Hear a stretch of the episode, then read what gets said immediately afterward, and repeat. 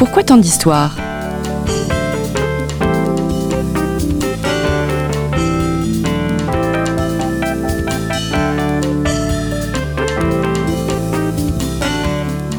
On retrouve Marie-Gwen Carichon. Chers amis, bonjour et bienvenue dans ce nouveau podcast. Moins connu que sa flèche, que ses trésors ou que son architecture, les chimères de la cathédrale Notre-Dame de Paris font pourtant tout autant partie de son identité. Monstres de pierre qui semblent regarder euh, de là-haut l'agitation des hommes, démons railleurs, hideuses créatures qui gardent les secrets de cette grande dame qui les protège et qui à la fois protège Paris. Alors vous n'êtes pas sans savoir que Notre-Dame de Paris est une cathédrale médiévale, mais qui a été revisitée en partie par le 19e siècle. Et ces chimères sortent tout droit de l'imaginaire de l'architecte Eugène Viollet-le-Duc. Alors quand on regarde la cathédrale et ses chimères, le Moyen Âge nous apparaît à la fois sublime, grandiose, fascinant, mais aussi monstrueux, fantasque, fantastique, voire un peu effrayant. Et on n'a pas attendu Game of Thrones et Le Puy du Fou, Umberto Eco et Walter Scott, et on n'a même pas attendu Eugène Viollet-le-Duc pour métamorphoser la période médiévale. Il existe un monde imaginaire, un passé imaginaire que l'on connaît tous, qu'on appelle le Moyen Âge, mais qui correspond seulement de loin au vrai Moyen Âge. Pourtant, ce passé fantasmé, cet ailleurs, est plus présent dans nos vies que euh, cette période qui semble coincée entre l'Antiquité et la Renaissance. Et pour parler euh, de ce mouvement, de ce phénomène, de cette réalité, on parle de médiévalisme. Le sujet est tellement vaste qu'il a même eu le droit à son propre dictionnaire. Et je reçois aujourd'hui l'un des co-directeurs de ce dictionnaire, de ce dictionnaire qui s'appelle Dictionnaire du Moyen Âge imaginaire, le médiévalisme hier et aujourd'hui. Bonjour William Blanc. Bonjour. Merci d'avoir répondu euh, à notre invitation.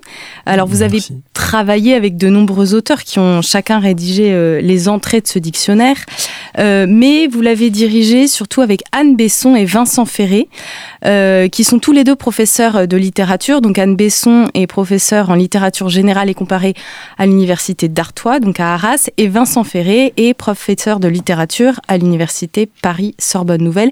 Quant à vous, William Blanc, vous êtes l'historien de la bande, vous êtes spécialiste du médiévalisme et des usages politiques de l'histoire. Alors une première question, euh, est-ce que vous pouvez nous parler un peu de votre spécialité, sur quoi vous travaillez, sur quoi vous écrivez?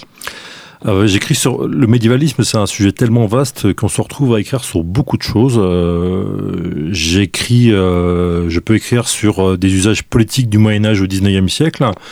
Ça, d'autres l'ont fait avant moi. Hein. Je pense par exemple à Christian Amalvi, donc euh, qui avait écrit un livre euh, en 1996 qui s'appelait, qui s'appelle toujours Le goût du Moyen Âge. Euh, donc je peux, je peux écrire là-dessus. Je peux parfaitement, donc j'écris des articles notamment pour euh, Retro News, hein, donc euh, le, site de la BNF. Euh, ou alors, sinon, bah, je peux travailler aussi sur de la fantaisie, donc y compris sur de la fantaisie très récente. donc par exemple sur des séries de fantaisie. voilà. Donc pourquoi on peut travailler sur deux objets qui ont l'air comme ça très éloignés? Parce qu'en fait, des stéréotypes médiévalistes euh, les stéréotypes médiévalistes dans lesquels on vit encore aujourd'hui apparaissent pour beaucoup au fin 18e, début 19e. Donc il y a une véritable continuité, hein, même s'il y a des changements quand même. Hein, mais il y a en tout cas il y a une espèce de continuum des représentations euh, et euh, on les retrouve. Hein, on retrouve par exemple dans Game of Thrones des représentations ou des une imagerie que n'aurait pas renié un Victor Hugo ou un Walter Scott. Alors, est-ce que vous pourriez donner une, une définition du médiévalisme? Alors, pour le dire simplement, le médiévalisme, ce sont euh, les représentations du Moyen Âge après le Moyen Âge. Alors après, se pose la question de quand commence et quand finit le Moyen Âge, évidemment, surtout quand finit le Moyen Âge. Ça, là-dessus, euh, voilà, je vais botter en touche parce que c'est un, un, débat assez compliqué. Nous, on a, voilà, on a, on a, on a, on a contourné le problème euh, avec Anne et Vincent en expliquant qu'il y avait plusieurs vagues de médiévalisme. Hein. Donc la première, c'est plutôt 16e siècle, hein, pour simplifier. La seconde, c'est euh, voilà la vague romantique, fin 18e, début 19e. Et puis la troisième, c'est à partir des, des années 50-60 hein, et qui est plus marqué euh, par, euh, par les univers de fantasy, hein, notamment avec l'immense succès, le succès planétaire de Tolkien. Donc vous dites que le médiévalisme commence au XVIe siècle, c'est tôt Ben oui, mais alors il y a quand même au XVIe siècle le sentiment euh, de la part des contemporains, même 15e hein, en Italie, hein, le sentiment, euh, enfin chez les contemporains d'une rupture, hein, d'un changement en fait d'époque. c'est à ce moment-là qu'a commencé à apparaître le terme Moyen Âge en fait. donc euh, c'est aussi à ce moment-là par exemple que Vasari, donc un auteur italien, va parler pour la, pour la dénigrer, en fait, un d'architecture gothique en parlant de l'architecture des cathédrales euh, françaises euh, du 12e euh, et du 13e siècle. Donc il y a vraiment cette, il y a, voilà, puis il y a aussi l'idée, enfin, c'est aussi une époque où on, on non pas on redécouvre parce qu'on la connaissait avant, mais en tout cas, en fait, euh, on, s'intéresse euh, de manière encore plus poussée à, l'Antiquité, euh, avec notamment la traduction d'auteurs, d'auteurs, d'autant plus, enfin, de, beaucoup plus d'auteurs grecs, ce qui fait qu'il y a quand même une rupture, il y a une idée, voilà, que voilà, le Moyen Âge c'était avant, en fait, hein. et ça va être encore plus le cas, évidemment, hein, parce que les vagues de médiévalisme n'apparaissent pas par hasard.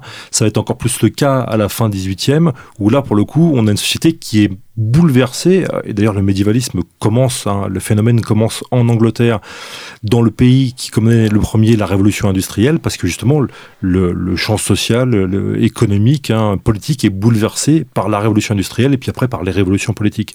Et là, pour le coup, le médiévalisme devient une espèce, hein, en tout cas, le Moyen-Âge imaginaire devient un opposé du monde moderne, une altérité qu'il faudrait soit repousser le plus loin possible, parce que le Moyen Âge, c'est obscur, c'est sombre. D'ailleurs, le, terme obscurantiste ou obscurantisme apparaît en français au début du 19e siècle, hein, et ça s'oppose évidemment aux Lumières, hein, à la philosophie des Lumières.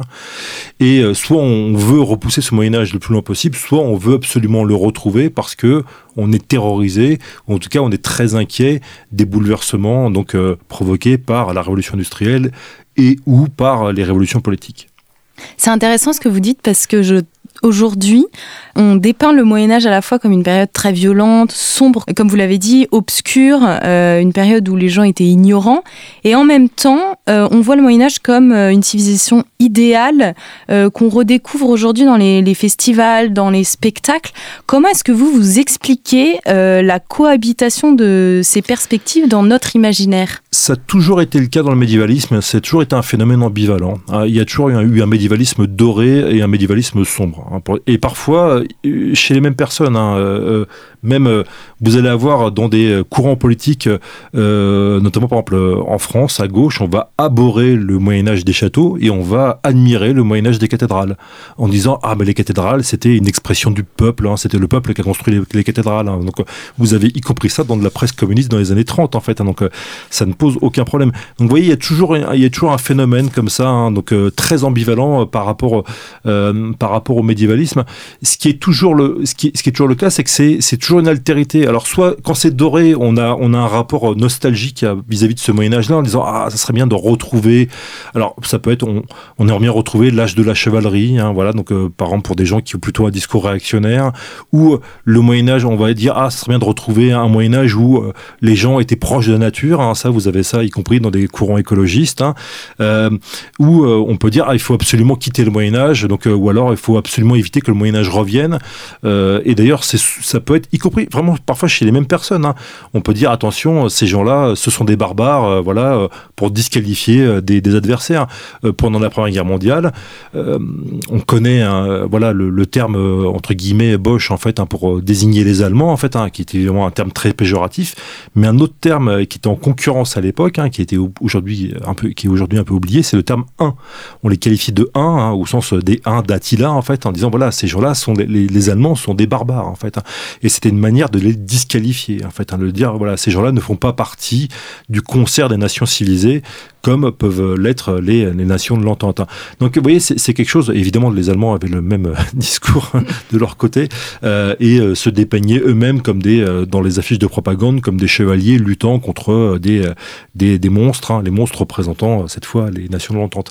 Donc c'est c'est ça toujours il y a une ambivalence il y, a une ambivalence constante dans, dans, dans, le dans le dans le médiévalisme et dans cette vision contemporaine du Moyen Âge.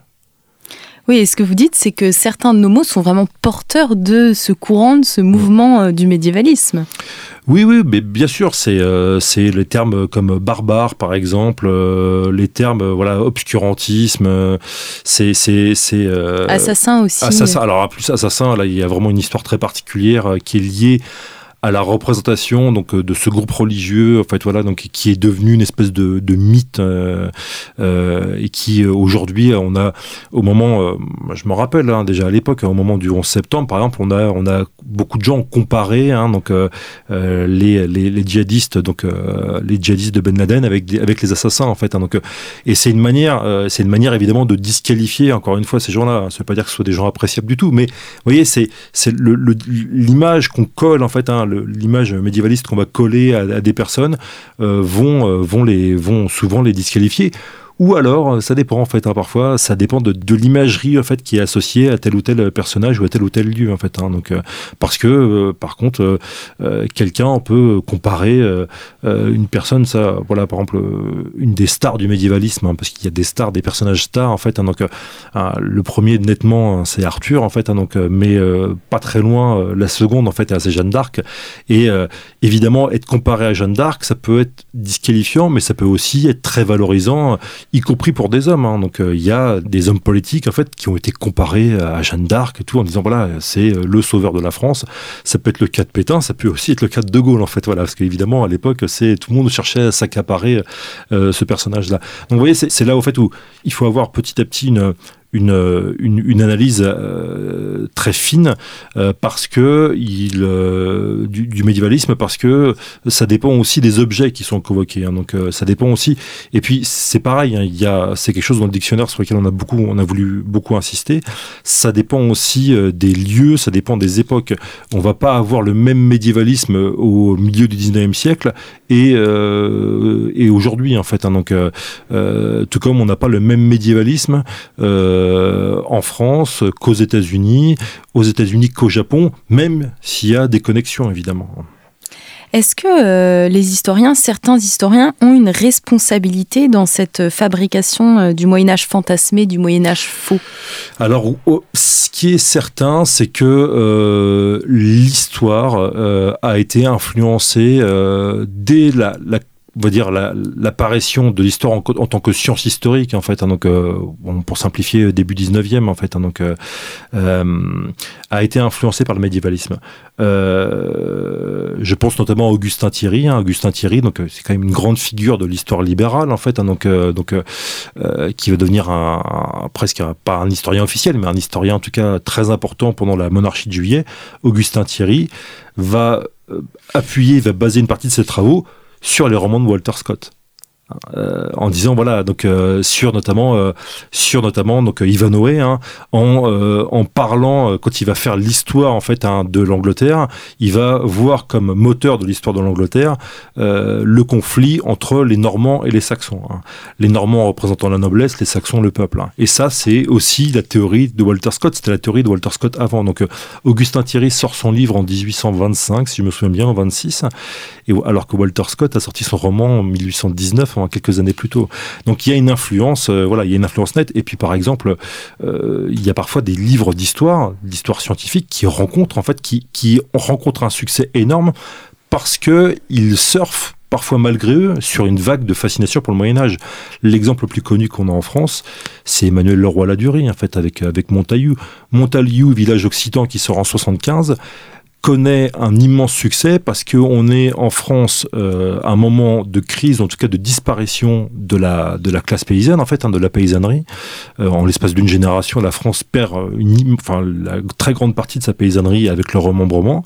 Et il y a un besoin bah, pour la société française de retrouver cette paysannerie. Où est-ce qu'on va la retrouver? On va la retrouver dans le Moyen Âge en fait. Hein, donc euh, et en plus, hein, Montaillou village occitan, hein, il y a tout euh, le roi Ladurie surfe aussi sur tout un courant, euh, tout le renouveau du courant occitaniste et en plus sur la lutte, au Larzac en fait. Donc il y a ça, c'est c'est on peut pas ignorer le fait que ce, livre d'histoire ait été influencé par ces événements en fait qui à chaque fois relance euh, ou en tout cas suscite une fascination pour un, pour, le, pour le Moyen Âge fantasmé en fait. Hein.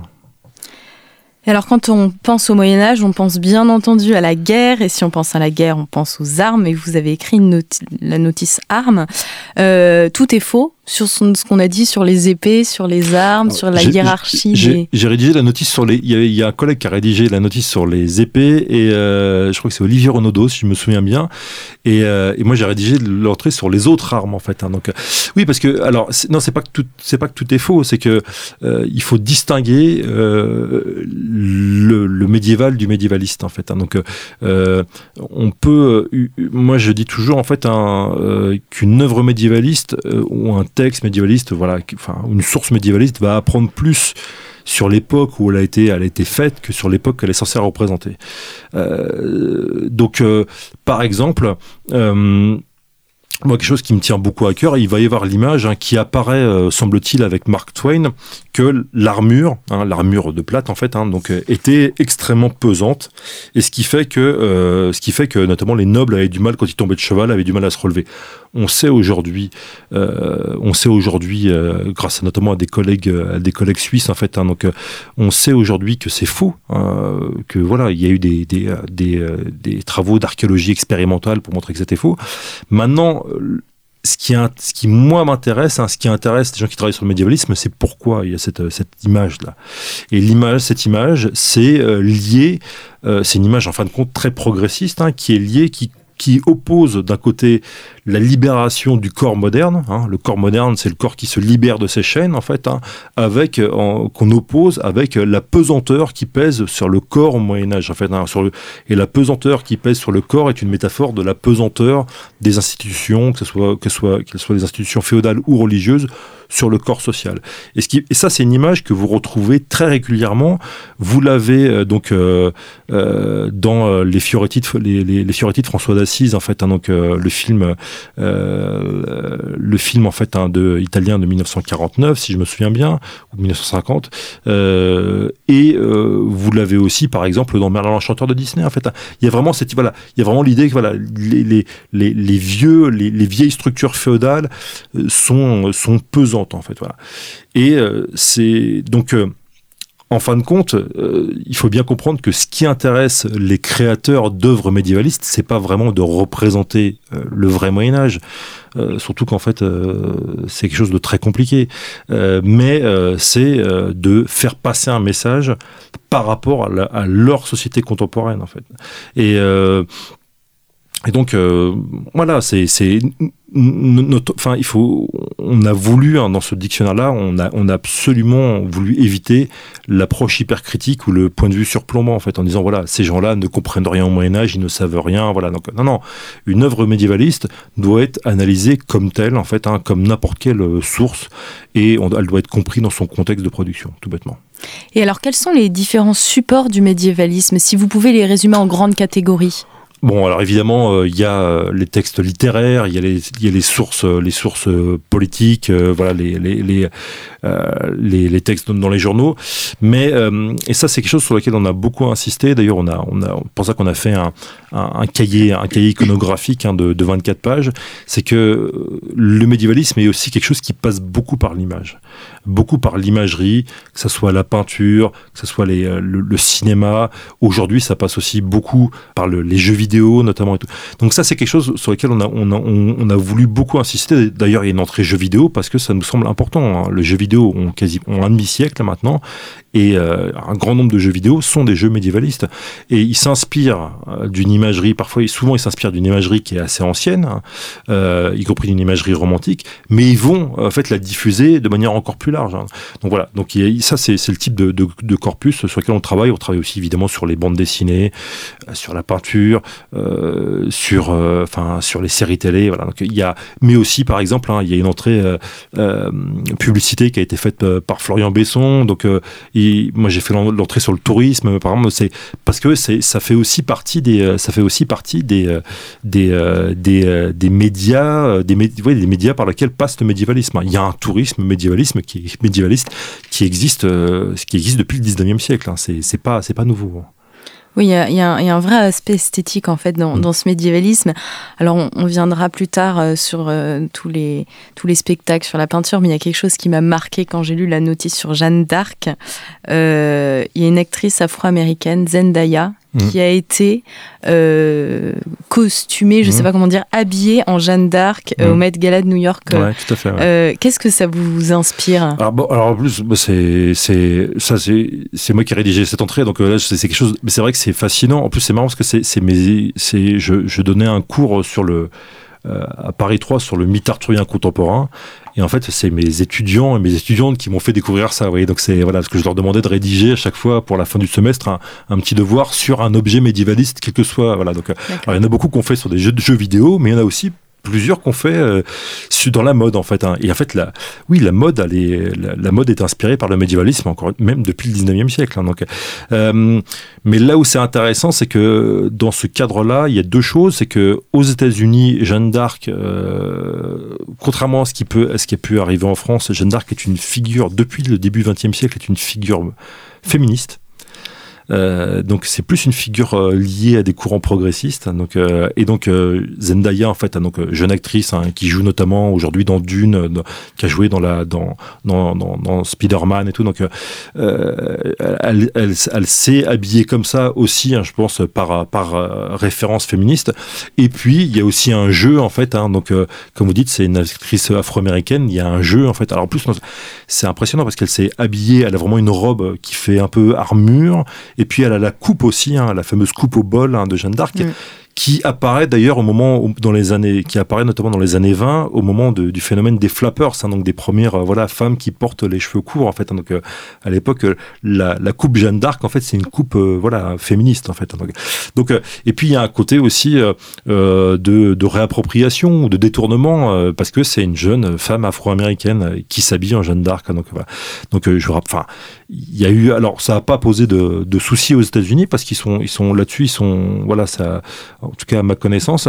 Mais on se rappelle il y a quelques années en France, quand il y a eu une, il y a une, une jeune femme qui, euh, qui a joué la, qui a incarné Jeanne d'Arc pendant les fêtes à Orléans, les fêtes annuelles, donc euh, qui ont lieu en mai. Euh, donc une jeune femme de couleur hein, qui était d'origine guadeloupéenne, si je me rappelle bien. Donc ça avait créé une polémique. Hein, donc voilà. Alors que bon, voilà, c'est, et ça, c'est ça, c'est des, des phénomènes qui sont très intéressants à étudier parce qu'on se rend compte que ces représentations sont aussi des objets d'enjeu en fait, hein, donc voire de lutte parfois extrêmement dure. donc donc c'est Gerd Krumreich, donc qui est un historien allemand qui avait écrit son livre sur Jeanne d'Arc en 1990, hein, donc, euh, qui le dit bien en fait hein, en France euh, entre la, les années 1850 et 1930 en fait hein, Jeanne d'Arc est un objet de lutte, de conflit intense en fait, vraiment entre entre la, la, la, gauche et la droite, voire entre l'extrême gauche et l'extrême droite en fait. c'est vraiment très très euh, très très rude. donc, Oui, c'est vraiment un miroir de, de nos sociétés mm. actuelles et d'ailleurs le la question de la femme au Moyen Âge, c'est un gros sujet qui d'ailleurs a un lien euh, très fort avec euh, avec les, sorcières. Mm. Euh, on a l'impression que la femme au Moyen, au Moyen Âge a deux solutions où elle est soumise, où elle peut s'émanciper mm. par la magie. à partir de quand naît cette idée et cette association entre la liberté de la femme et la sorcière, et puis à, côté cette idée d'une femme extrêmement soumise, qui n'a pas voix au chapitre alors ça, je pense que ça, ça naît, tout ça, ça naît au 19e siècle. Hein. Euh, il y a vraiment cette idée, euh, c'est concomitant en fait. Enfin, la sorcière, c'est vraiment celui qui va lancer cette idée hein, de euh, de femme, de, de, sorcière en fait comme figure de l'émancipation. C'est Michelet, hein, donc notamment avec son livre qui s'appelle La sorcière, tout bêtement. Donc qui qui va, qui va rencontrer une très grande, une très grande euh, influence, et d'autant plus qu'il y a l'idée chez Michelet, euh, Michelet, il n'est pas à son coup d'essai en fait, parce que Michelet, il avait mis aussi en avant, c'est un des premiers à mettre en avant Jeanne d'Arc en fait, hein, mais dans un sens euh, républicain, hein, progressiste, voire anticlérical. Hein. Euh, et donc, euh, et donc, ça, vient avec Michelet, et puis ça a été repris à partir des années 50, 60 par des courants féministes, voire néo-païens. alors ça, ça s'explique aussi par la sécularisation des sociétés, donc notamment par le recul hein, de, la, des, différentes foi, foi chrétiennes, que ce soit le protestantisme ou le, catholicisme. Et donc, on, va, on va par, par réaction hein, essayer de trouver hein, des figures, voilà, des figures un peu opposées. Et donc, il va y avoir la création d'une mythologie vis-à-vis des sorcières. Bon, alors aujourd'hui, on sait que c'est voilà, ça c'est évidemment c'est faux en fait. Donc en plus, les sorcières sont pas vraiment liées au Moyen Âge parce que les grandes périodes de, de procès de sorcellerie, c'est 16e, 17e siècle. Euh, en plus, c'est plutôt euh, lancé par des institutions euh, civiles et pas par des institutions religieuses. Donc voilà. Mais, mais c'est ce qui est intéressant, encore une fois, de voir, c'est pourquoi il y a cette figure-là, en fait, hein, qui est mise, qui est repris.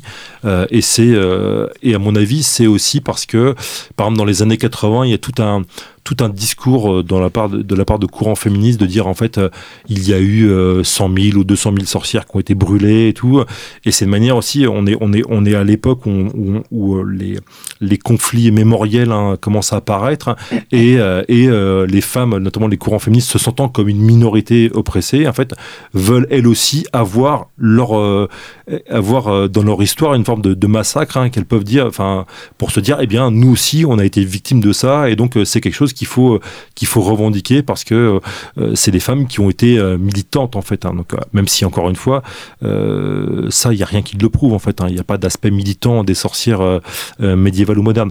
Mais cette figure là, elle va être vraiment reprise en fait et elle va être mobilisée à partir vraiment des années 50, 60.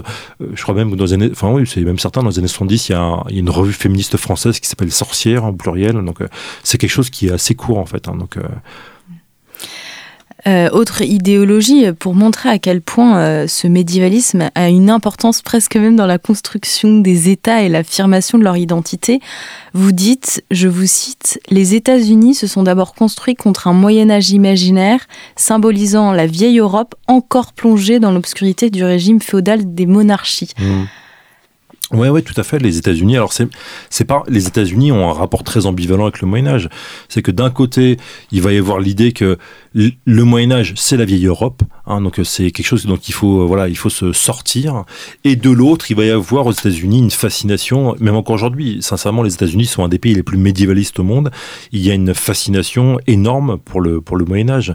Euh, donc, euh, on s'imagine, euh, on imagine des héros comme des nouveaux chevaliers. Ça, c'est quelque chose de très classique. Hein. Donc, moi, je me rappelle, il y avait une série quand j'étais ado qui s'appelait K2000. Hein. Donc, vous allez me dire, c'est quoi le rapport En fait, donc c'est quand même un type qui a conduit une voiture de sport, hein, qui est une voiture intelligente en fait. Hein, c'est une voiture robot intelligente. Hein, donc, euh, et donc c'est quoi le rapport? Et donc c'est vraiment un type qui parcourt les États-Unis et qui qui rend la justice. voilà. Donc, euh, sauf que K2000, en fait, ça veut dire Knight 2000, donc euh, Chevalier 2000, hein, et le nom du héros, c'est Michael Knight, donc euh, Michel Chevalier. Euh, donc en fait, on comprend que cette imagerie, elle est mobilisée, y compris dans des, dans des séries de culture populaire, en fait, hein, qui a priori n'ont rien à voir. donc, non, non, c'est, c'est les États-Unis se construisent contre, mais aussi avec le Moyen Âge, parce que d'un côté, on va dire, eh bien, le Moyen Âge c'est la vieille Europe, mais de l'autre côté, on va dire, eh bien, nous incarnons la nouvelle chevalerie.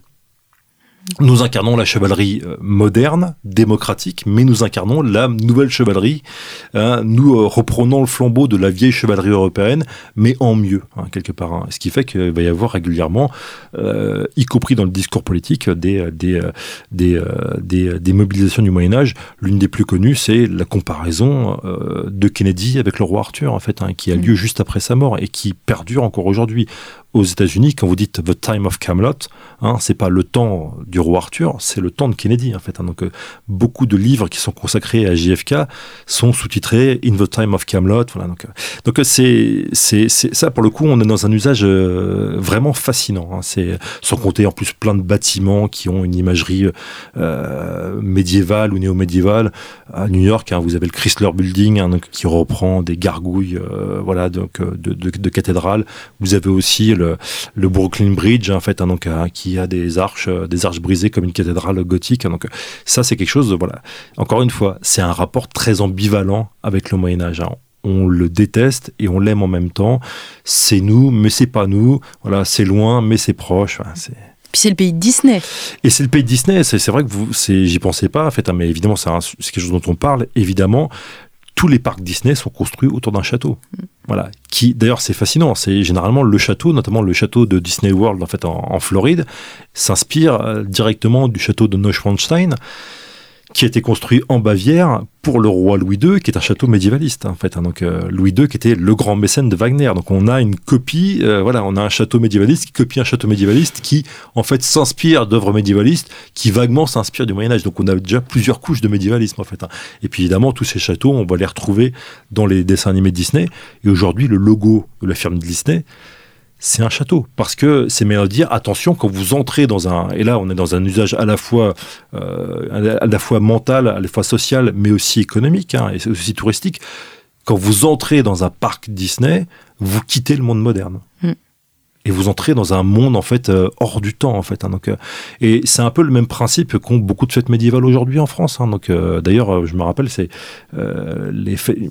Moi, j'ai travaillé il y a très longtemps à Provence et et une fête médiévale, il y a plus de dix ans, en fait, dans le film de promotion, c'était venez vivre une expérience, je cite de tête, hein, hors du temps au médiéval. Voilà. Donc c'est intéressant, c'est que voilà, on on va plus aujourd'hui euh, euh, autant au 19e siècle dans le discours, dans les discours, que ce soit même les discours républicains ou nationalistes, on va vouloir retrouver euh, des espèces d'origines hein, dans le Moyen Âge en disant voilà la nation française date de voilà du Moyen Âge date de Clovis etc donc euh, autant aujourd'hui je pense que ce qui intéresse les gens euh, la plupart du public c'est pas tant de retrouver comme ça des origines euh, mais c'est de faire un pas de côté ou de quitter le monde moderne de quitter le temps en fait hein. pourquoi? Bah, ça dit encore une fois beaucoup de choses de nous c'est que le futur étant de plus en plus incertain, il est même assez, euh, voilà, donc avec les, comment, avec les, les, perspectives écologiques, en fait, hein, donc euh, il est, il est assez angoissant. Et bien justement, aller comme ça dans un Moyen Âge complètement fantasmé, ça permet de faire un pas de côté en dehors du temps et de quitter en fait le temps un, bref instant, le temps d'une journée, le temps de deux jours, le temps de trois jours. Et ça, c'est des phénomènes qui euh, se voient de plus en plus, notamment dans les fêtes médiévales, dans les reconstitutions, dans les jours de grandeur nature. On a, on a, on a euh, Martin Bostal et Audrey Tuaillon Desmézy, donc qui est une, sociologue en fait, hein, qui ont participé au dictionnaire, qui parlent de ça aussi. Hein. Donc ça, c'est extrêmement intéressant. Et en tant qu'historien, moi, ça m'interroge beaucoup, et ça m'intéresse beaucoup. Hein. Moi, j'aime bien aller dans des fêtes comme ça parce que justement, on est dans un voilà, c'est c'est plus vraiment. En plus, c'est amusant, c'est que pour un historien, vous avez tous les Moyen Âge qui sont regroupés. Hein. Vous avez les différents Moyen Âge historiques. Donc, dans une fête médiévale, vous allez avoir des chevaliers du 15e siècle, des Vikings, des Francs, voilà, mélangés. Hein. Et puis, vous allez aussi avoir au milieu des elfes, des nains, voilà, donc des types habillés en orque, voire un type habillé en Conan le barbare parce qu'en en fait, en fin de compte, on va pas chercher le véritable Moyen Âge, c'est pas ce qui intéresse les gens, c'est le pas de côté c'est être en dehors du temps. Voilà. On va aussi avoir des sorcières, voilà, on va aussi avoir des gens habillés de mode dans la mode orientale parce que médiévalisme et orientalisme c'est très lié tout voilà. c'est quelque chose qui est vraiment fascinant et, et c'est très intéressant, ce qui n'empêche pas ces gens-là d'être intéressés eux-mêmes par le Moyen Âge historique. Moi je fais des conférences, ça m'est arrivé de faire des conférences dans des dans des fêtes médiévales. Les gens adorent le Moyen Âge historique. Mais quand ils vont dans une fête médiévale, ils vont chercher autre chose. Ils viennent pas assister à un cours sur le, sur le Moyen Âge en disant oui, alors ton épée, c'est pas vraiment ça, c'est voilà, ça, ça les intéresse pas. Donc en fait, ce que vous dites sur les, sur les fêtes euh, médiévales, c'est qu'elles sont euh, quasiment euh, systématiquement assez loin de la réalité, ou il y en a qui cherchent quand même une authenticité? Non, il y a, alors il y a, ça, c'est la quête de l'authenticité, c'est intéressant parce que ça, c'est pareil, on a, on a un article authenticité dans le dictionnaire parce que c'est quelque chose qui est qui, s'explique, c'est que vu qu'aujourd'hui le Moyen Âge, la plupart du médiévalisme, c'est un médiévalisme de, qui fait référence à la fantaisie, en réaction à ça, en fait, il y a euh, chez certains la volonté de retrouver le véritable Moyen Âge. Mais on sait pertinemment que en tant qu'historienne ou historien, on sait pertinemment que c'est une quête qui est vaine en fait, hein, donc euh, et que ça obéit plus à des euh, à des euh, à des comment à des à une volonté très contemporaine en fait hein, de dire voilà moi presque une espèce de compétition entre les différents groupes de reconstitution disant ah moi je suis vraiment voilà je suis vraiment dans le Moyen Âge. Et voire même en fin de compte à une volonté c'est presque un, truc de jeu vidéo c'est une volonté d'immersion en fait hein, donc euh, les gens quand ils font un camp de reconstitution ils veulent s'immerger dans le Moyen Âge mais bon si, on n'y arrivera jamais à 100% en fait. Hein, donc, euh, parce que si vous avez, voilà, donc euh, si vous êtes paysan euh, médiéval à 45 ans, vous n'aurez pas les mêmes douleurs aujourd'hui. vous aurez, à mon avis, un corps qui souffre un peu plus, quoi, en fait, hein, à force de, voilà. Donc, donc c'est c'est une dentition qui, a souffert un peu plus, à mon avis. Donc voilà. Donc c'est, vous voyez ce que je veux dire, c'est que ça obéit à quelque chose, vraiment. Un, je dis pas ça pour critiquer les gens qui font ça, en fait. Hein. Moi, je, je, trouve ça tout à fait louable, il y a aucun problème. Mais j'ai un regard en fait un peu distancié par rapport à ça et je sens que c'est vraiment une volonté de quitter de quitter le monde moderne en fait un, voilà de faire une espèce de parenthèse hein. donc euh, et plus euh, les gens qui disent voilà moi je vais être dans l'authenticité je pense qu'il y a vraiment une volonté d'être vraiment encore plus loin en fait hein, de s'éloigner encore plus hein. c'est pour ça qu'ils vont euh, dans les camps de reconstitution parfois il y a des camps qui sont pas ouverts au public où les les, les reconstituteurs et reconstitutrices vont être entre eux pour euh, tester des choses euh, de reconstitution, pour être vraiment à, fond, voilà. Donc, euh, mais en même temps, voilà, c'est, il y a aussi une forme de vacances en fin de compte. Hein, c'est, donc c'est, des phénomènes qui sont encore une fois qui sont qui ne sont pas à juger en fait. Hein, on n'est pas là pour juger et qui sont plutôt à analyser. Il y a un des, un des réalisateurs de séries qui dit la chose suivante je lisais beaucoup de romans historiques et le contraste entre ce genre et la plupart de la fantaisie à l'époque était spectaculaire car beaucoup d'imitateurs de Tolkien ont mis en place un décor quasi médiéval mais il s'agissait d'un Moyen Âge digne de Disneyland. Et ce réalisateur, lui, voulait un Moyen Âge authentique. Vous me croirez ou pas, c'est euh, le réalisateur de Game of Thrones. c'est Martin, ouais, c'est l'auteur des, des, romans. Alors c'est intéressant parce que lui-même, il va réagir, c'est l'opposition Moyen-Âge doré, Moyen-Âge sombre, c'est qu'en fait, il, réagit au Moyen-Âge doré de Disney et il va dire, bah, justement, moi, je vais faire un Moyen-Âge hyper sombre où euh, tout le monde se fait assassiner toutes les trois minutes quoi, en fait hein, donc euh, voilà. Donc euh, et vous avez un massacre à chaque épisode. J'exagère un petit peu. Enfin, quoi que j'ai vu la dernière j'ai vu la dernière série donc voilà inspirée de Game of Thrones donc House of the Dragons. Donc c'est quand même très sanglant quoi. Donc et moi j'aime bien en fait mais c'est c'est c'est c'est parce que en fait voilà on a une espèce de bascule en fait. On a une le, évidemment c'est pas le, le, vrai Moyen Âge en fait. Au Moyen Âge on ne se promenait pas dans la rue avec le risque de se faire pendre ou découper ou, ou torturer toutes les deux minutes hein, non c'est pas ça Hein, euh, mais euh, mais c'est une réaction, encore une fois, faut le comprendre encore une fois dans son contexte. Martin, il réagit non seulement au Moyen-Âge de Disney, mais aussi à la fantaisie des imitateurs de Tolkien, hein, donc euh, qui apparaissent à la fin des années 70, hein, donc euh, et notamment Terry Brooks avec Shannara et tout. voilà donc et vu que c'est un médiévalisme très doré en fait, un très hollywoodien au sens au sens technicolor en fait, hein, donc les films des années 50 et tout, et donc Martine, il réagit à tout ça, en disant voilà, je vais vous faire le vrai Moyen Âge, euh, très dark, très sombre en fait. Hein. Donc, euh, et sauf que bon, bah, c'est là aussi une exagération. Mais même par exemple dans le dernier film de Ridley Scott, le dernier duel, le film il est intéressant parce qu'il est vraiment présenté comme un film très authentique. Hein. donc mm. euh, voilà. Et, euh, et c'est, ça devient aujourd'hui un argument de vente, en l'authenticité, en disant ah on va faire un, voilà là on vous fait un Moyen Âge hyper authentique. Même pour Game of Thrones c'était un argument de vente, ce qui est quand même un gag. Hein. Il y a des dragons et des zombies des glaces, mais bon, mais c'est. Mais même dans le dans le film de Ridley Scott, il faut comprendre déjà que ce film en fait c'est une espèce d'hommage à un autre film médiévaliste qui s'appelle Rashomon de Kurosawa. Hein, donc euh, déjà il y a ce côté-là. Et en plus, euh, même la manière de filmer, en fait, hein, c'est très sombre. L'image, le grain de l'image, il est très sombre.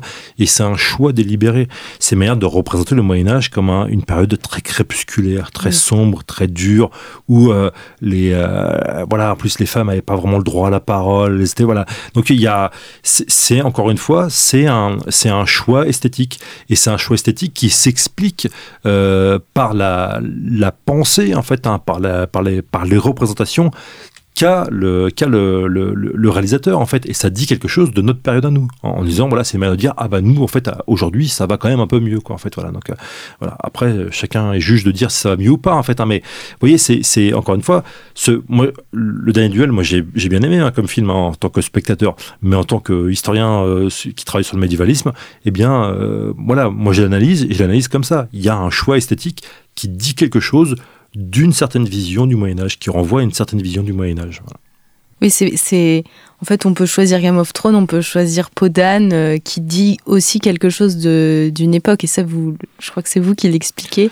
Ah, ça, je sais plus. Oui, je sais qu'on parle à un moment de Podane. Euh, c'est très possible. Oui, bien sûr. Alors Podane, c'est euh, c'est pareil. Il y a un choix.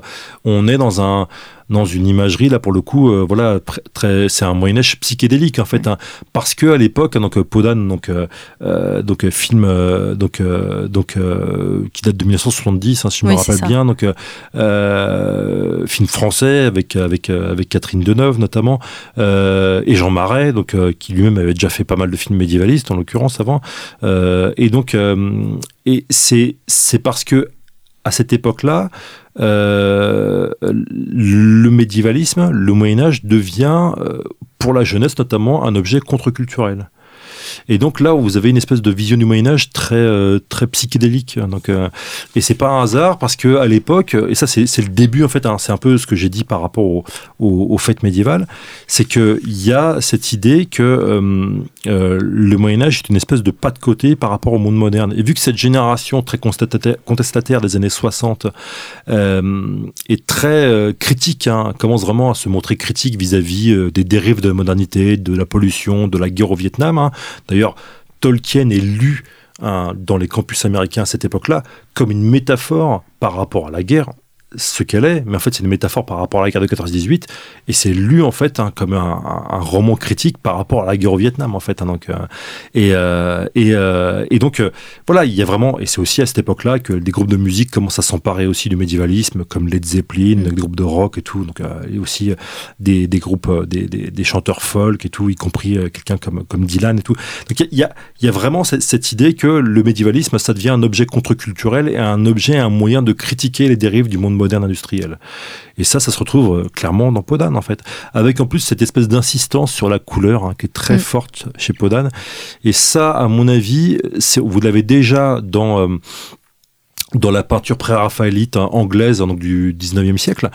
Et ça, à mon avis, c'est aussi euh, ça s'explique par le contexte, parce qu'à l'époque, il euh, euh, y, a, un collègue qui a sorti un très bon bouquin sur l'Angleterre et l'industrie du charbon en Angleterre. Il l'a sorti chez Vendémiaire, donc j'ai oublié son nom, mais il montre, il explique bien que à l'époque, parce que le charbon et la pollution au charbon est omniprésente dans les grandes villes, on s'habille de couleurs sombres. Hmm. Et donc, retrouver des couleurs vives, en fait, hein, vous voyez, c'est, on peut plus avoir des couleurs vives. Et donc, on va aller dans le Moyen Âge pour trouver des couleurs vives. Et donc, ça se voit dans la peinture pré-raphaélite. Hein. Mais ça se voit aussi dans des films, que ce soit les films en Technicolor des années 50 euh, comme euh, euh, Prince Valiant en fait, hein, ou, ou euh, donc les Chevaliers de la Table Ronde, ou euh, je pense aussi par exemple à Roma des Bois de Curtis de 1938, ou euh, aussi dans Podane en fait, hein, on va avoir justement cette espèce de d'effet en plus hein, colorisé, voilà, extrêmement vif, des couleurs très vives et tout, qui permettent voilà de dire voilà bah, le, monde en fait industriel, les grandes villes c'est gris, c'est sombre, et là en fait on va vous en mettre plein la vue avec les couleurs, vous allez rêver en fait dans un Moyen Âge très coloré. Alors vous voyez ça c'est c'était dans les années 60, enfin, vous voyez, les années 30, 40, 50, 70. Et aujourd'hui, hein, quand on prend le film de Ridley Scott, on est dans un Moyen-Âge, au contraire, très sombre. Mm. Parce que là, les couleurs, aujourd'hui, on en a, en fait, voilà. Il y a moins de pollution au charbon, il y a d'autres types de pollution, mais il y a moins de pollution au charbon. Donc, les, les couleurs sont revenues hein, dans l'espace social, mine de rien. Ça, là-dessus, Michel Pastouron parlera largement mieux que moi. Mais euh, voilà, en tout cas, et je pense qu'aujourd'hui, hein, par, voilà, par, par réaction, en fait, hein, donc, euh, bah, on se réimagine un Moyen-Âge très sombre, très dark, euh, avec très, très terne, en fait. donc, c'est. Ce qui est intéressant, c'est que cette vision du Moyen Âge un peu sombre, vous l'avez dit, euh, elle date du 19e, de mhm. certains historiens du 19e, euh, et, en même temps, le médiévalisme commence à être euh, très coloré, et là, c'est l'inverse, en fait. Oui, alors après, mais même, alors attention, c'est là, je fais des généralités, mais vous allez aussi trouver avoir, avoir du médiévalisme sombre, en fait, à l'époque à l'époque au 19e siècle, parce que c'est aussi, notamment chez les peintres allemands, en fait, hein, donc, enfin, Caspar Friedrich, par exemple, des choses comme ça, ils vont, ils vont insister justement, parce que c'est le Moyen Âge, c'est aussi, euh, c'est aussi voilà, il y a les lumières de la raison et puis il y a la nuit médiévale en fait. Hein, donc euh, et euh, la nuit médiévale, elle peut être, ça peut être la nuit des terreurs. Hein. donc par exemple Dracula, Dracula c'est quand même un roman médiévaliste. Enfin bon, voilà, le, Dracula vit dans un château en fait, un médiéval. Ça peut être la nuit de la terreur, mais ça peut être aussi la nuit du rêve. Vous voyez, donc et c'est encore une fois l'ambivalence en fait. Hein. donc la nuit médiévaliste, c'est là où on peut rencontrer des fantômes, des monstres qui font peur. Hein. Mais euh, c'est aussi euh, qui voilà, mais c'est aussi l'endroit où on peut rêver quoi. Et ça évidemment les romantiques ils adorent. Hein. Voilà. Et c'est dans les rêves, les rêves c'est la passion, hein, alors que la journée c'est la raison, voilà et tout. Et, donc, et les rêves évidemment c'est la passion et la passion, les sentiments très forts, c'est ce que cherchent les romantiques. Donc vous voyez, il y a déjà tout de suite il y a une ambivalence en fait. C'est voilà, on aime, on n'aime pas en fait. Hein, c'est loin mais c'est proche. Donc ça c'est quelque chose de, c'est c'est donc voilà, ça le médiévalisme, euh, bon, on n'a pas le temps de faire le tour, mais c'est un sujet qui est absolument énorme. C'est un continent. Nous, ce qu'on a essayé de faire, c'est le, le, le de, de, le faire découvrir un petit peu, hein, de faire un peu une synthèse. Hein. Il y a maintenant 20-25 ans de recherche, euh, en tout cas même 30 ans en fait en France en fait hein, par rapport à ce sujet. Euh, ça acquiert de plus en plus d'importance parce que évidemment maintenant il y a des séries, euh, des séries médiévalistes, enfin les, les œuvres médiévalistes, que ça soit euh, Game of Thrones, euh, Le Seigneur des Anneaux ou Harry Potter, parce que c'est aussi du médiévalisme Harry Potter. Eh bien ça envahit les écrans, ça envahit le champ social. En fait, hein, voilà on est voilà on est, euh, on est bientôt aux fêtes de Noël. Voilà, il suffit d'aller dans un magasin de jouets pour enfants pour voir euh, le nombre de, produits dérivés euh, Seigneur des Anneaux ou encore plus Harry Potter. Bon, et eh ben ça, c'est c'est c'est un c'est une, une mode en fait hein, qui est très importante qu'on a voulu interroger dans, dans ce dictionnaire. Est-ce qu'à votre avis, William Blanc, le médiévalisme nuit à la connaissance car il introduit un rapport biaisé ou est-ce qu'au contraire, il incite les gens à s'intéresser au Moyen Âge? Est-ce qu'il est bon pour l'histoire? C'est une question complexe. Hein les deux. Les deux, je ferai voilà, je ferai une réponse de Normand, voilà, oui et non, voilà, donc euh, bonjour à la Normandie, voilà, donc mais c'est non non, il y a vraiment il y a c'est les deux. Euh, quand vous avez, hum, je pense qu'il y a un cas où c'est nuisible euh, ou en tout cas c'est problématique c'est les usages politiques de l'histoire en fait. Où là, pour le coup, vous avez une torsion. Bon, là, on le voit par exemple en Russie actuelle, hein, où euh, voilà. Donc, euh, bon, voilà, il y a un usage, notamment tout un tout un discours par rapport à la au, au prince russe de Kiev, en fait, voilà, donc qui serait les, voilà, euh, on instrumentalise cette histoire pour justifier la, la voilà l'invasion de de, de de, de l'Ukraine par la Russie. Bon, ça c'est quelque chose.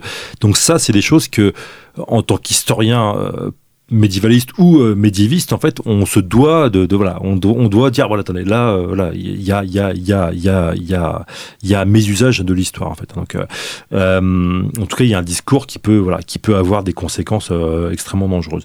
Ça, c'est une première chose. Après, les, les usages comme ça, les usages, les usages culturels. Oui, c'est, c'est, je pense sincèrement que c'est quelque chose qui qui va, qui va susciter plus d'intérêt pour le Moyen Âge qu'autre chose. Parce que euh, souvent, euh, les gens, quand ils regardent même une série de fantasy, euh, comme Game of Thrones, ils veulent absolument s'intéresser. Ils s'intéressent après au Moyen Âge, ils posent des questions en disant est-ce que ça c'est vrai, est-ce que c'est des armures comme ça, ça, ça fonctionne, est-ce que c'est voilà. Donc ça c'est et, c'est pareil dans, dans les dans, dans, les fêtes médiévales, il y a des gens qui sont voilà, ça ça, ça permet aussi à, voilà, j'ai déjà fait des conférences là-bas, il y a plein de gens qui sont intéressés.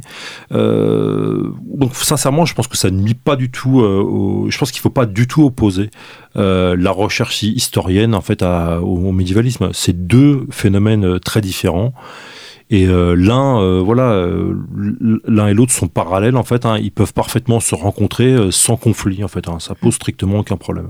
Oui, il faut pas sanctuariser l'histoire. Oui, oui, bien sûr. Non, mais de toute façon, et puis vraiment, encore une fois, je pense que dans les dans les fêtes médiévales, chez les fans de, de fantasy, chez les même, euh, voilà, il y a il y a vraiment, il y a aussi une, il y a un désir en fait, hein, de même chez les euh, chez les des auteurs, enfin chez les fans de, de, de, BD, de BD et tout, il y a plein de gens qui vont dire, bah tiens, j'aimerais bien en savoir plus sur telle période qui est représentée. Voilà, donc voilà, ça, ça, je, je pense sincèrement que c'est quelque chose qui peut qui peut être qui peut être une porte d'entrée en fait hein, pour intéresser le grand public à l'histoire médiévale ou euh, voilà donc euh, ça ne pose strictement aucun problème. Mais mais il faut pas faire il faut pas faut pas tomber dans le, dans le travers de je vais faire du médiévalisme euh, ou en tout cas je m'intéresse au médiévalisme pour ramener les gens à la médiévistique parce que aussi il y a des gens voilà ils s'intéressent au médiévalisme et puis ils n'ont pas grand chose à faire du, du, du Moyen Âge historique parce qu'ils veulent juste être voir jouer dans un monde de fantasy ou voir un film de fantasy et puis ils ont parfaitement conscience que voilà, il n'y avait pas de dragons qui volaient et qui, qui, qui brûlaient des, des, zombies, des zombies des glaces au Moyen Âge en fait. Donc euh, voilà. Donc ça c'est encore une fois, c'est euh, voilà, moi je, je, moi je préfère avoir cette la posture de l'analyse en fait du phénomène médiévaliste en fait, et pas dire bon voilà, il faut absolument que ça serve à l'histoire médiévale. Ça peut, mais c'est pas obligé non plus. Merci William Blanc. Merci beaucoup pour l'invitation. Merci. Euh, je rappelle donc que vous avez dirigé avec Anne Besson et Vincent Ferré le dictionnaire du Moyen Âge imaginaire, le médiévalisme hier et aujourd'hui. C'est un dictionnaire qui est sorti aux éditions Vendémiaire et dans lequel vous pouvez retrouver, euh, chers auditeurs, pas mal d'entrées qui vous permettent de comprendre le médiévalisme et aussi, je trouve, de faire un petit peu la lumière sur euh, certaines euh, vérités ou contre-vérités du Moyen Âge. Donc ça apporte vraiment plusieurs, euh, plusieurs points de vue et plusieurs angles. Je vous remercie à tous pour votre écoute et pour votre fidélité et je vous dis à très bientôt pour un nouveau podcast.